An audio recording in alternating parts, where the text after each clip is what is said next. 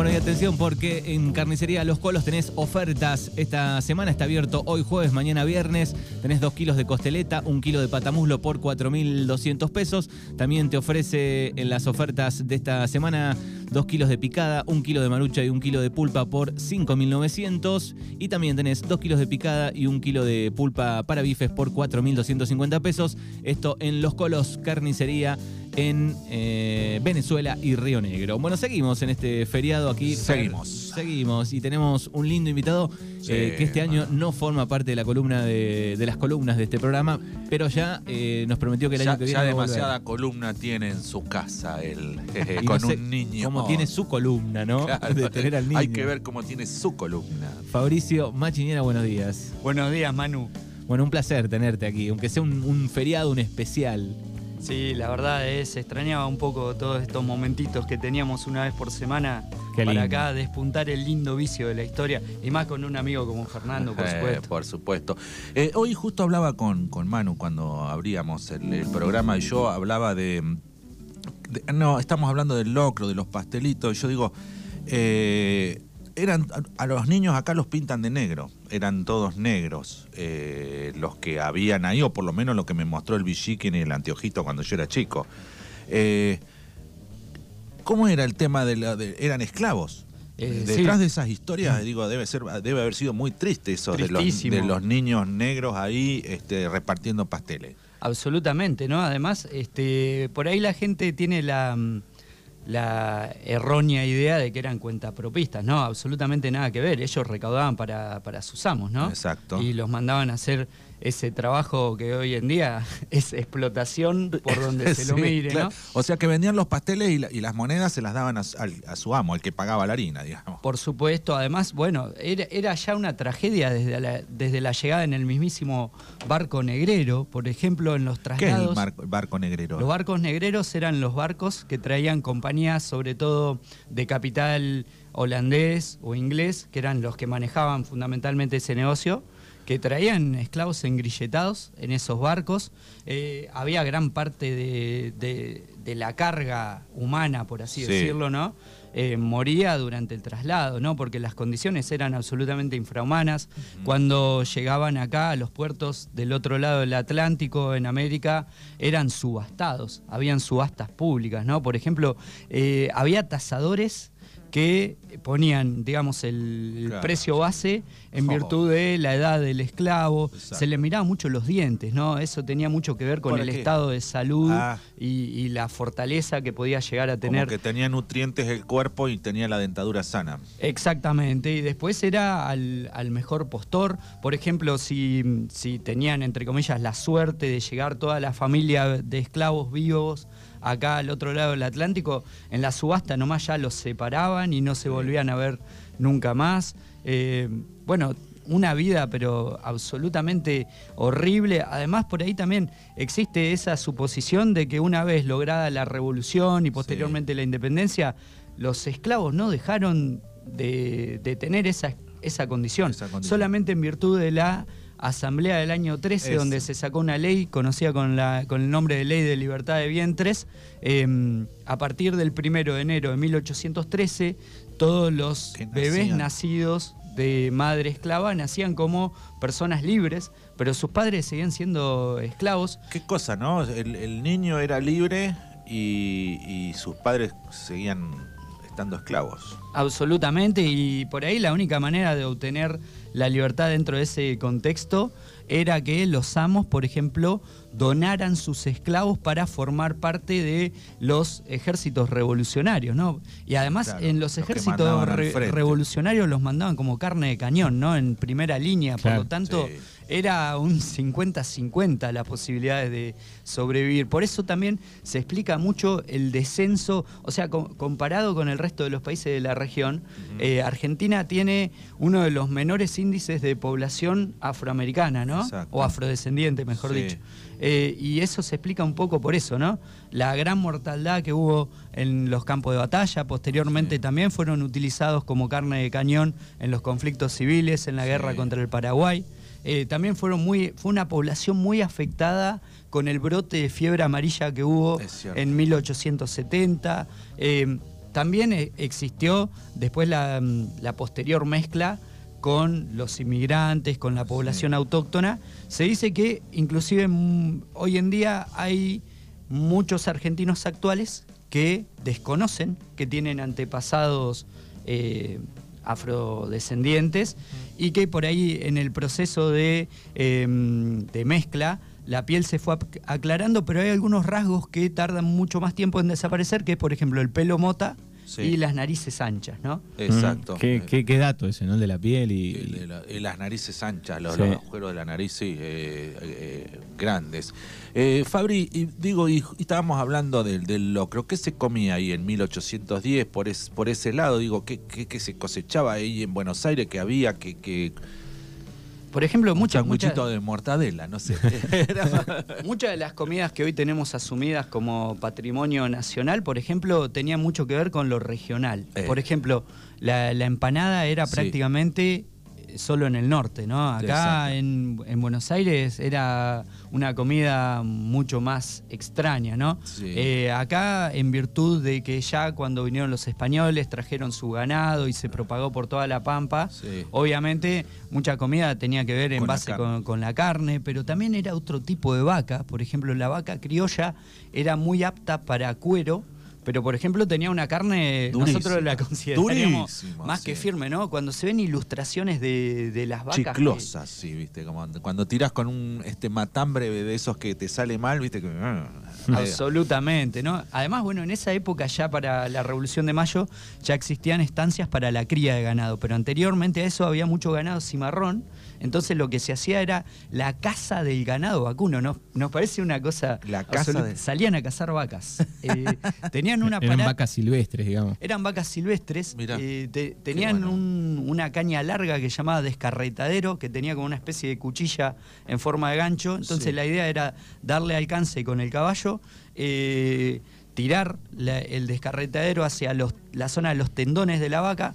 La idea era que la vaca se caiga y ahí terminar de ajusticiarla, por así Claro, decirlo.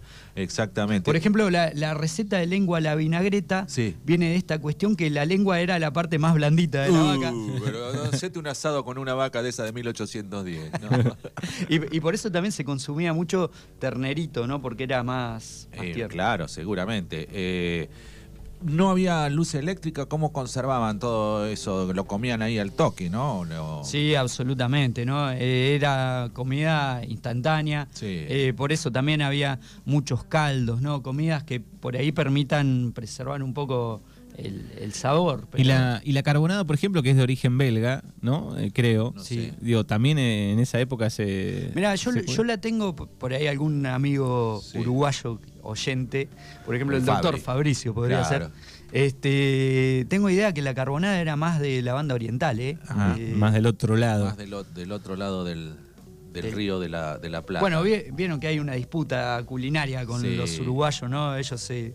Y ellos se nos apropiaron a Gardel, se nos apropiaron, qué sé yo. El dulce de leche. El dulce de leche, no sé, viste, te- tenemos ahí ciertas disputas que cada vez que... Pastelitos, mazamorra. La, la mazamorra era aparentemente la golosina de la época, ¿no? La preferida por los niños. Ah, Sí. mirá. Eh, por eso ahí el viejo pregón, ¿no? Mazamorra caliente para quemarse los, los dientes. ¿no? Exactamente. Claro, sí. Eh, la mazamorra era, era como exacto la, la golosina. Eh, digo, nos vamos al, al- al Cabildo, al 25 de mayo, que, que había mucha gente, porque viste que, oh, bueno, hoy a la tarde va a haber un acto, qué sé yo, eh, si se, se esperan, no sé, un millón de personas. Digo, ahí, que estaban tratando si éramos libres o no éramos libres. Yo veía en la foto, llovía primero, llovió ese día. Mucho barro. Sí, mucho barro. Es- ah, hubo unas tormentas ahí esos días, pasó un... Sí, aparentemente mm, fueron días de lluvia. De hecho, por ejemplo, Cornelio Saavedra llegó justo para, para cuando empezó todo Sí. la, No. la movida Tarde. grosa de la Rompió revolución. rueda de carreta. Claro, sí. Est- estaba en su chacra de San Isidro, lo mandaron a, a llamar.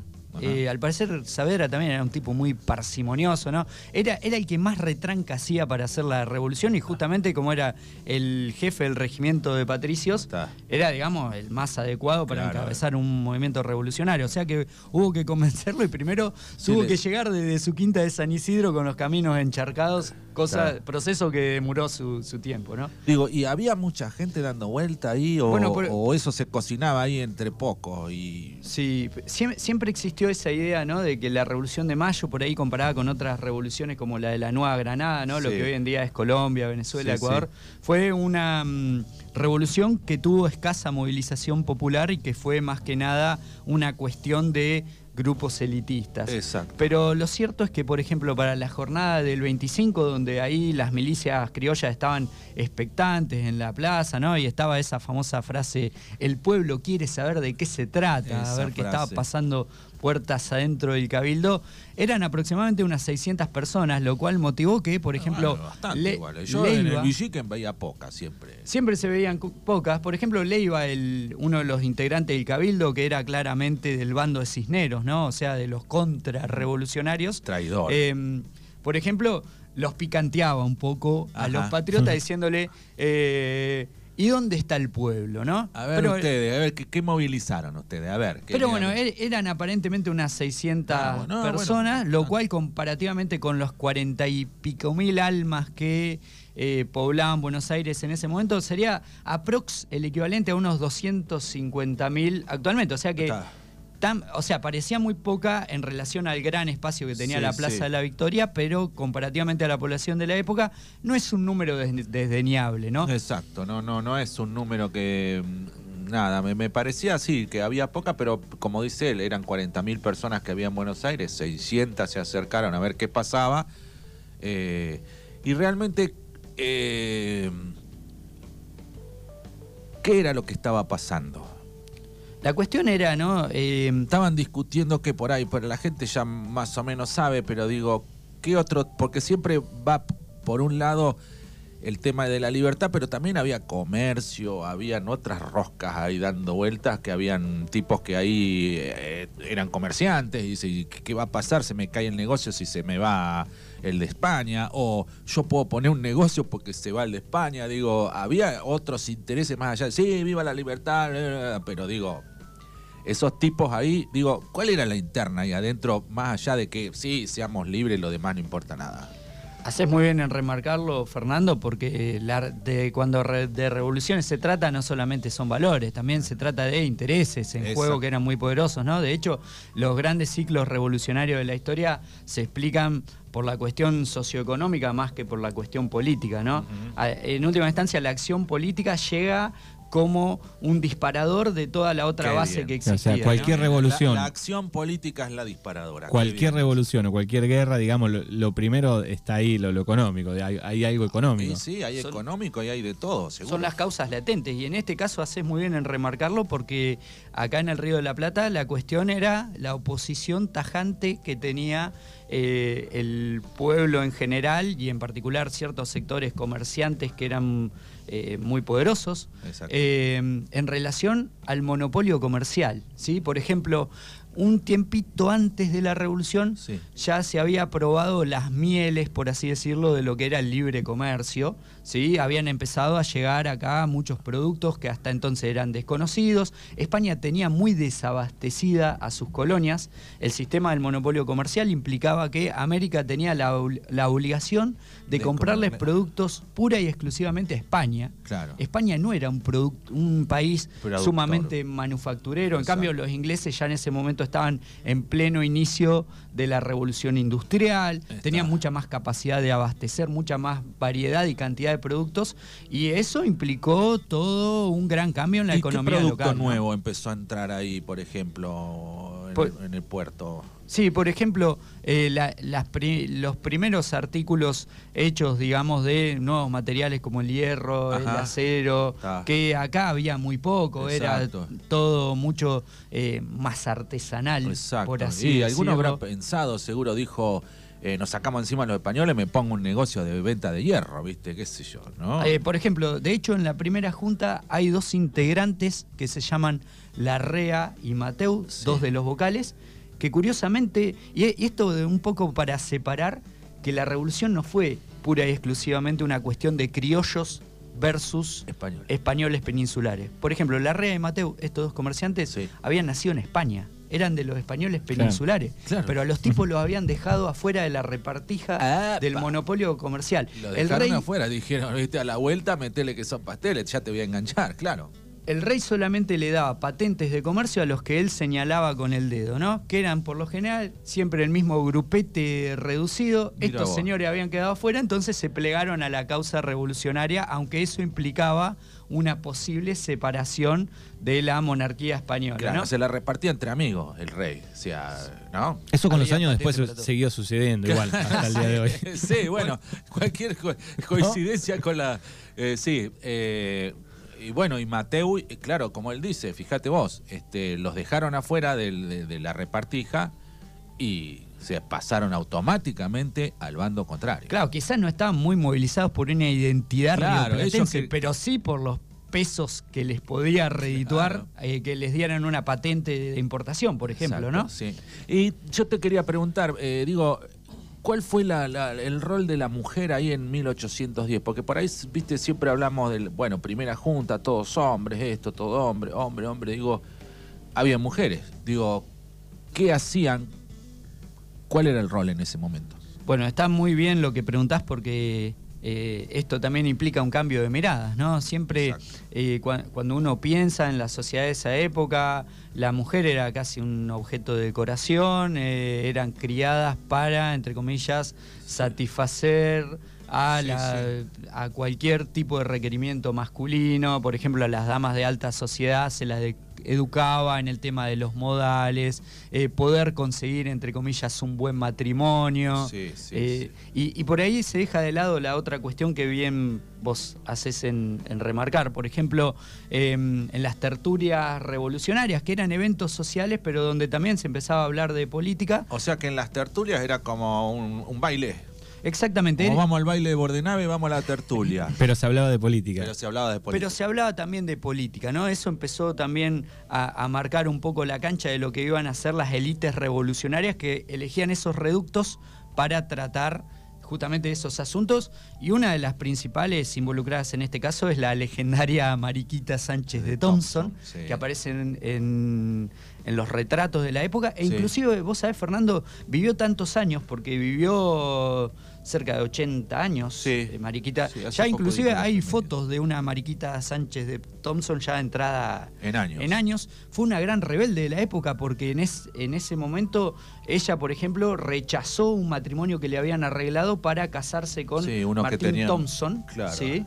Eh, y bueno, ya eso marcaba que era una muchacha de la elite, pero rebelde, ¿no? Y ella, por ejemplo, lo que hacía era prestar su espacio y lograr reunir ahí a distinta gente que por ahí no se conocía tanto entre sí, y ella los nucleaba para... Le gustaba la rosca, por decirlo Le así. la rosca política tenía espacio, pero también eh, están la, el- que por ahí son las, las más invisibilizadas Sí. de todas, son las mujeres de los sectores populares, Ah. que fueron las que le pusieron el cuerpo, eh, no solamente acompañando a sus maridos, sino también formando parte de las milicias. Por ejemplo, eh, tenemos el caso de Remedios del Valle, una mujer afrodescendiente, ¿no? Sí, claro. Fíjense ustedes, hoy que hablábamos de, de otro sector invisibilizado también, ¿no?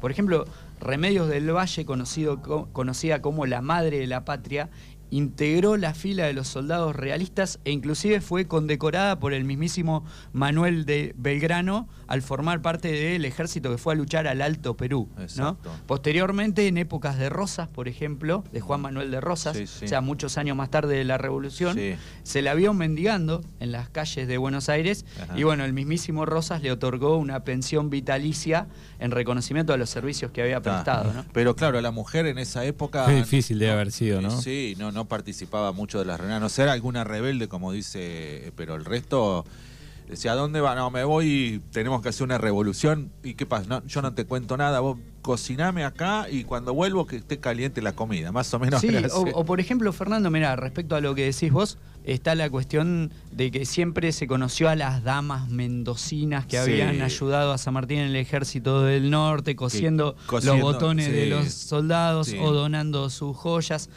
Pero bueno, también ahí se remarca eso, ¿no? El- la cuestión de las damas pertenecientes a, a una élite y por ahí se desconoce toda la, la actividad febril que tuvieron en, el en los preparativos las mujeres de los sectores populares, ¿no? Esas Ex- son las más invisibilizadas de todas. Exacta, exactamente. Bueno, eh, y nada, se cocinaban varias cosas. Digo, no, una charla así distendida como para conocer el, el lado B de la Revolución de Mayo, ¿no? De el- la escarapela. ¿Qué era la escarapela? ¿Por qué la escarapela? Sí, mi- mira, siempre está el famoso mito también de French y Beruti Sí. repartiendo... ¿Quiénes eran esos muchachos? Y bueno, eran muchachos bastante Picantes. duros. Nosotros los vemos... Tipo barra brava, de- ¿no? Algo así. Vos decís, bueno, estos son de la barra brava de. Bueno, ya, ya la organización que ellos comandaban tenía su nombre intimidante, ¿no? Se llamaba la Legión Infernal. Claro. También eran apodados los chisperos por los revólveres a, a Ah, chispa, ¿no? pólvora, claro. Este, y bueno, eran los encargados de movilizar toda la gente para poner en apremios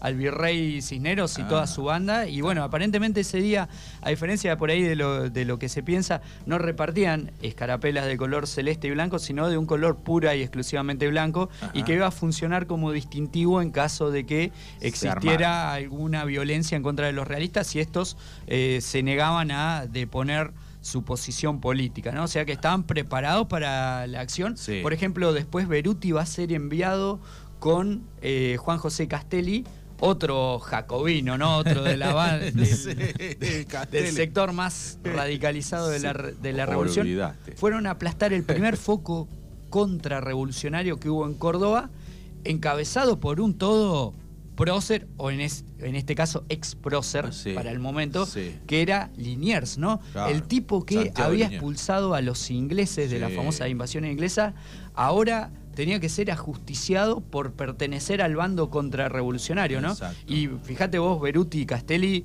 que seguro que estaban de su ideal y que no les tembló absolutamente el pulso, se cargaron a un pez gordo que además te... eh, Se cargaron a- claro, Un sí. tipo que todavía era idolatrado por la defensa que había hecho de Buenos Aires frente a los ingleses, ¿no? Exactamente.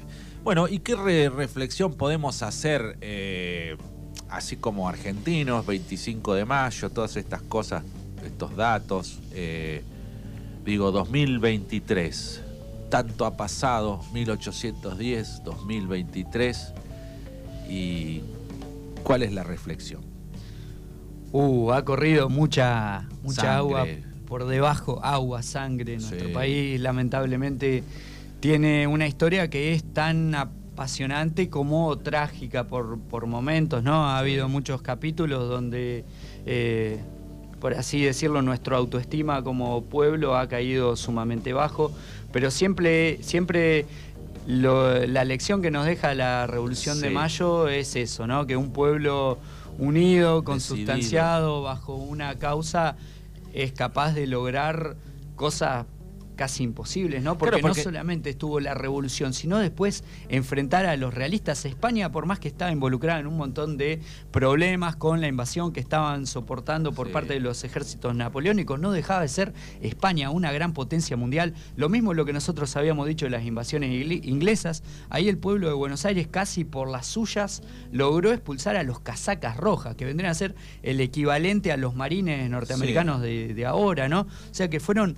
grandes hazañas y que no solamente, como decían ustedes, tiene que ver con ciertos sectores que eran las mentes, llamémosle, lúcidas del Sí. momento, sino que todo un pueblo que estuvo atrás de esos dirigentes apoyando y sacrificándose por una causa, ¿no? Quizás lo que tenemos que, que recuperar es eso, ¿no? Una voluntad popular que a veces sale en ciertos momentos, por ejemplo, cuando todos veíamos los festejos del Mundial Sí, del año pasado, exacto. la frase era, qué lindo que siempre fuera así, ¿no? Todos unidos bajo... Casi como en una totalidad, digamos, había un mismo pensamiento, un mismo sentimiento, ¿no? A ver, a ver, eso todo- todos sabemos que en cuestiones políticas relacionadas con el poder eh, siempre van a haber disensos, siempre van a haber antinomias, Sí. posturas diferentes, porque la política es así, ¿no?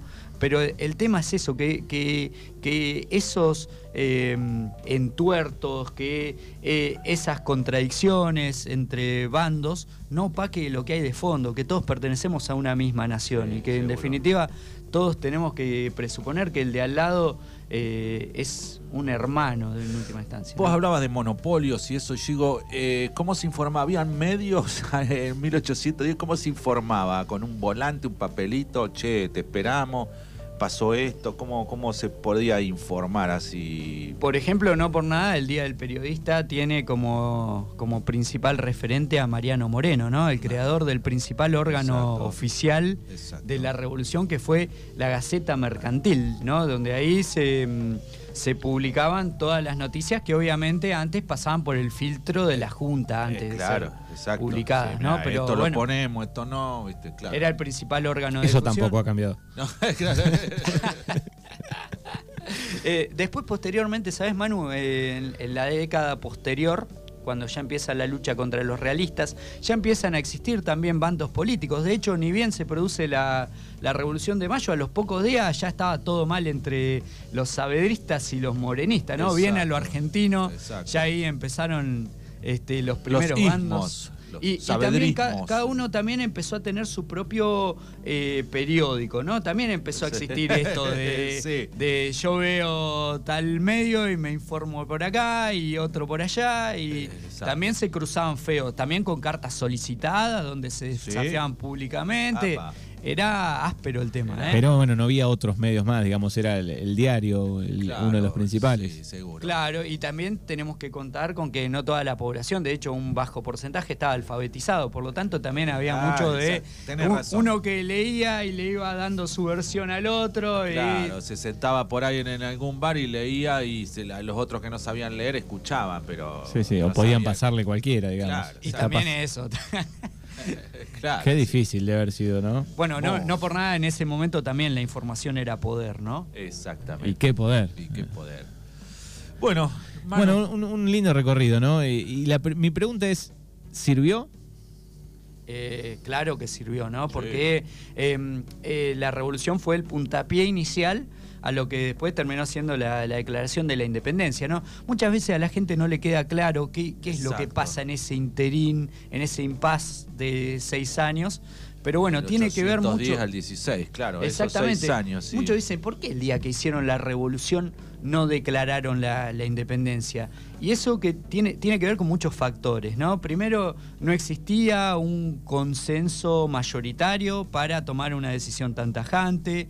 Eh, estaba la cuestión de que no se sabía, si bien la, la revolución había empezado en Buenos Aires, había un segundo paso que no era menor, que era trasladar ese movimiento Al interior. al, al interior, ¿no? A las otras regiones que componían el virreinato. Y también estaban los intereses y los vaivenes del contexto europeo de ese momento que era sumamente cambiante, ¿no? Eh, y que nos remite al inicio, al puntapié de la revolución. ¿Cuándo empieza la revolución? Cuando se conoce la, la noticia de que ha caído la Junta Central de Sevilla en manos de los franceses, por lo tanto ahí se terminaba, se si se dieron quiere, manija y se dijeron, la- bueno, podemos. Y ahí se terminaba la representatividad de la monarquía española. Claro. Por lo tanto, acá los patriotas lo utilizaron como pretexto para decir, bueno, desaparecido el poder del monarca, ahora retrovierte en el pueblo de Buenos Aires que empieza a designar su propio eh, gobierno. También estaban las presiones de Inglaterra. Inglaterra, por ejemplo, en ese momento lo que le convenía era que nuestra región eh, no declarase aún la independencia, sino que se mantuviese dentro de la monarquía española. Estaba la cuestión de que em, Fernando VII estaba cautivo Sí, de Napoleón Bonaparte y en 1810 era absolutamente improbable. Napoleón estaba, como le gusta decir a los chicos de ahora, en el prime de su Sí, carrera exacto, política.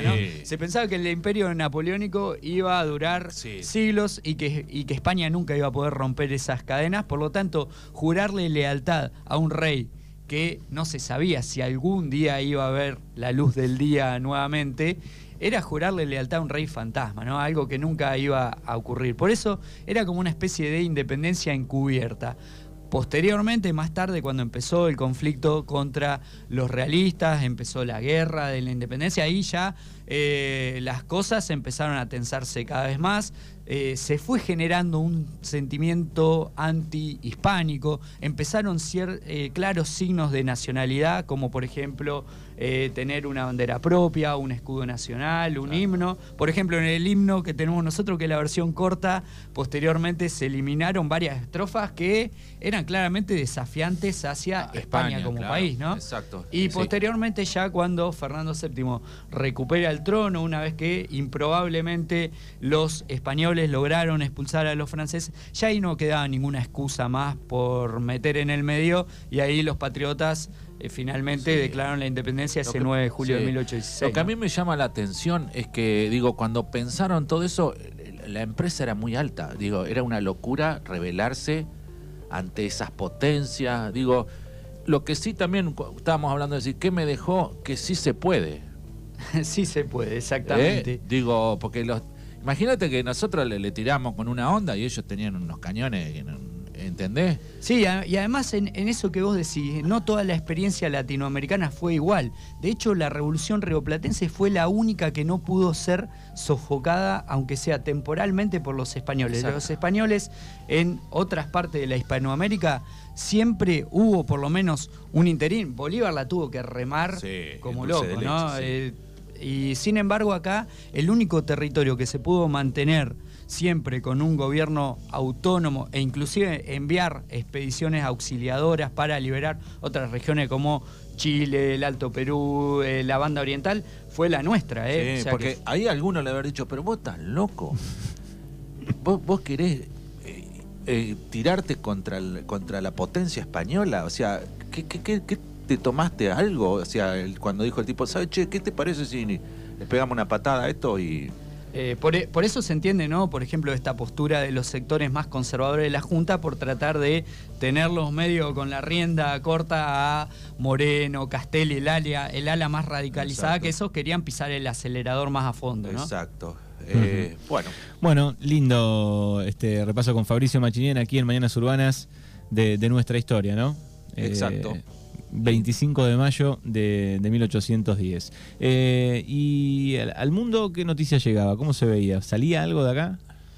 Bueno, mira. ¿Hay alguna data de, no sé qué publicaban los diarios eh, de la época afuera? Yo te diría que los que más estaban interesados en ese momento eran los diplomáticos, los políticos de otras potencias. Eh, Europa en ese momento estaba tan convulsionada, había tanto despiole allá por las guerras de napoleónicas, ¿no? Las guerras derivadas de lo que había sido la Revolución Francesa, que la verdad es que lo que estaba pasando acá en América medio que no importaba mucho. Pero bueno, el, virrey medio que no sé si quería tapar un poco la info esa de que se le estaba levantando, viste, si Sí, cuando llegó acá la, noticia de la caída de la Junta Central de Sevilla, por ejemplo, el virrey Cisneros ahí tuvo un interín donde intentó tapar la noticia porque sabía perfectamente lo que se le iba a venir después. Que le iban a decir, che, mirá, vos fuiste designado por un organismo que ya no existe más, por lo tanto vos acá no representás nada. eso llegaba en barco la noticia un mes y pico después. Había uno que lo contaba, qué sé yo, era así, medio, sí, seguro. Sí, sí, por eso también, ¿no? Volvemos a la pregunta inicial. El pueblo quiere saber de qué se trata, ¿no? Es como que muchas veces esas cuestiones eran manejadas por círculos bastante cerrados. Muy bien, bueno, excelente, como siempre, un placer tenerlo aquí a Fabri Machinera. Esperemos el año que viene tenerlo entre los columnistas este, nuevamente. Sí. Eh, Ojalá, ojalá sea posible que podamos acomodarlos tanto ahí para estar. Sí, bueno, Fabri que está en, su rol de, padre. Sí, está en, su rol en, su momento, le decíamos antes de, salir al aire, muy lindas las fotos en las redes. Se parece mucho, ¿eh? Sí. se parecen. Eh, una foto, yo vi una foto que él era chiquito, Fabri, y el niño. ¿Cuál es el, Y metimos ahí una partecita del ADN. Eh, me, sí, Qué fácil la va a tener ese chico eh, en historia. ¿Sabrá historia? Y guarda, ¿vieron que en casa de Herrero... Cuchillo de palo, sí ah, señor. Sí, pero para mí la va a tener fácil. Eh, por lo menos en esa materia. Bueno, gracias. Complicado, no sé, vamos a ver. del 1 al 10, ¿cómo está durmiendo? Uh, has tocado un tema, pero delicadísimo. Peor que la revolución de mayo. Sí. Yo no sé, mira. Contale, Fabri, viste que vos le contás cuentos y te dice, contámelo otra vez. Yo me acuerdo, yo le inventaba cuando yo contaba cuentos. Y, y vos sabés que se acordaba y me decía, eso no me lo dijiste anoche. Ah, tenías que reversionar. Claro, o sea, cortar siempre el mismo otra vez, otra vez. Y, claro, en, el el famoso cuento de la buena pipa. Claro, eh, y los tipos están atentos, ¿viste? Y vos le decís, pero no me dijiste que había una paloma ayer en el cuento de ayer y me estás contando el mismo cuento. Uy, bueno, se me pasó. Eso te enseña que los detalles son importantes. sí, ¿eh? exactamente. Digo, pero Fabri agarra y dice, bueno, 1810. Eh, la revolución de mayo, imagínate, ahí le haces un cuento, pero chao. Eh, El speech ya, ya lo tenemos. eh, Sí. Más o menos. ¿Duerme cada vez un poquito más? Eh, si te dijera por el caso más fresco de anoche, quedamos conformes, pero Vamos todavía. eh, las semanas previas no fueron tan. Estuvo del promedio para abajo, ¿eh? Mm, bueno, percibía un poco el feriado, tal vez. Claro. Sí, Anoche. sí, sí, dijo mañana.